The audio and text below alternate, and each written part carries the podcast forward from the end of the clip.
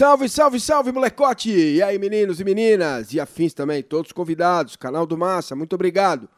Bom, a gente está ancorando tudo também no site www.paulomassini.com.br. Vai lá dar uma olhada, todo o nosso conteúdo, material que a gente está colocando aos poucos aqui no canal. Bom, o Grêmio parece um time casado. O, o Grêmio casou, amigo, casou com bom futebol, com a vitória. E eu digo casado porque é, Jeromel e Kahneman nasceram para jogar juntos. Alguém discute? Quero te ouvir. Discutiu? Não, não dá. Né? Os dois se encaixam perfeitamente. O Jeromel vai mais na categoria, na excelência, no toque de bola, levanta a cabeça. O Kahneman vai para cima, né? ele fica, ele cola no centroavante adversário.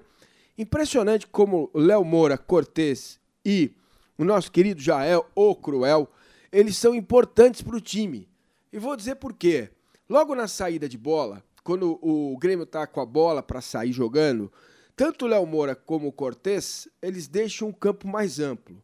E aí o Arthur, categoria, sabe jogar futebol, vem e, e, começa a fazer a saída de bola por dentro. O Jeromel também sabe fazer isso.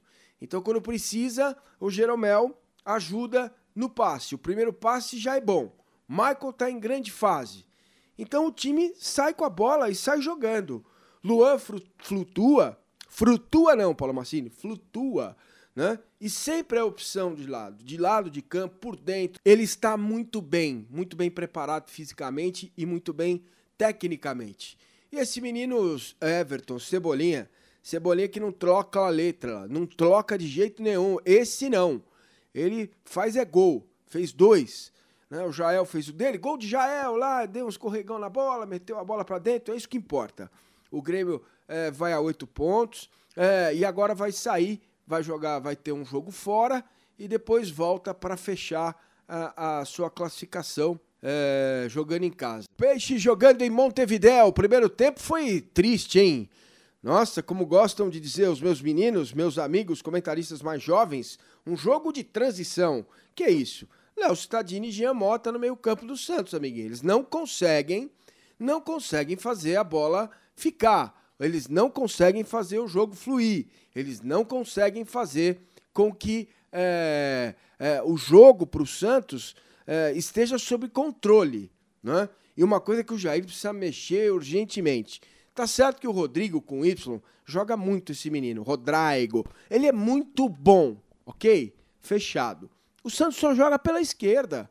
O Dodô, que passou um tempo no futebol italiano também muito bem, ele apoia, ele sai para o jogo, ele ajuda o Rodrigo, é uma boa opção para o lado esquerdo sempre. Mas não dá, tem que variar, tem que ter alguém para virar o jogo, né? para pegar o Daniel Guedes saindo do outro lado. O Santos precisa de variações. Léo Stadini e Jean Mota não dão conta da criação no meio-campo. O Copete absolutamente abandonado, veio jogar por dentro, é, depois saiu, é, ficou, quase não tocou na bola. O Santos finalizou muito pouco na primeira etapa, duas e duas erradas. O Nacional, o Nacional é, mesmo sendo um time tosco, né, tecnicamente, ou time ruim, mas finalizou dez vezes. Então, assim, uh, teve, nós tivemos dois lances, para mim, emblemáticos. Um em que o lateral Daniel Guedes desiste do jogo com a bola rolando, não tinha marcado falta o árbitro. E aí o, Vanderlei ficou muito bravo, deu uma chamada nele. E um outro lance, uma bola que vem atravessada, e o nosso querido Romero, ô Romero, meteu a bola na trave, sem goleiro, Vanderlei caído e tal. Bom, primeiro tempo 0 a 0 ficou de bom tamanho. O jogo, o Santos, com até 20 minutos, estava meio que controlando. Depois se perdeu na partida. Tudo bem, é bom acontecer agora, porque dá para evoluir. Tem tempo para evolução esse time do Santos. E o segundo tempo começou como terminou o primeiro, Nacional melhor, Nacional buscando o jogo, Nacional tentando o jogo, né? É, até que conseguiu fazer o seu gol. É, antes dos 15 minutos, o Barcia, que tinha entrado no intervalo, acabou fazendo o gol.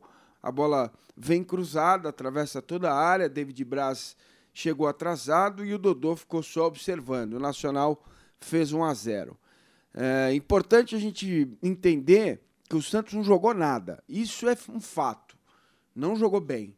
Né? O Gabriel completamente escondido, o Rodrigo é, com Y, fez um bom primeiro tempo, mas foi substituído, né? 30 minutos, levou uma entrada dura do Polenta.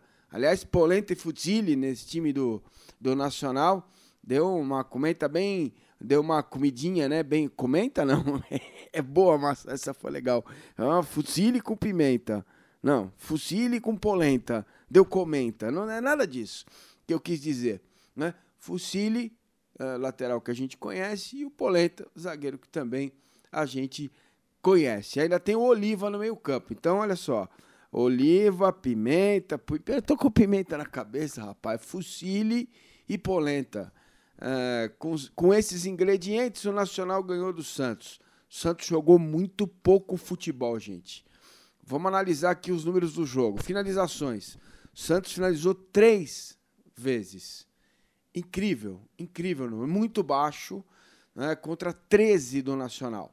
Então, o, o, o, Nacional, mesmo não tendo um time é, bom, como eu já disse, acho um time bem limitado em termos técnicos, é, não, não é um time bom. E o Santos não jogou. O Santos jogou muito mal, não conseguiu reagir no jogo, mesmo com as alterações. Entrou Arthur Gomes, saiu o Copete, entrou o Vecchio, saiu o Jean Mota. O meio-campo continuou inerte, continuou sem funcionar. Realmente não foi um bom jogo do Santos para se esquecer.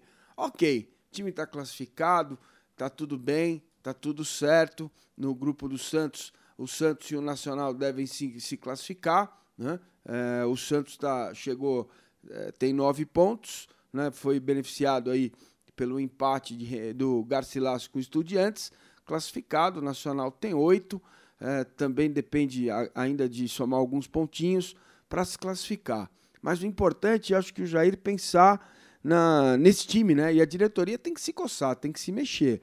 Com esse meio-campo, aí sai o Giamota entre o Vecchio, o Vecchio.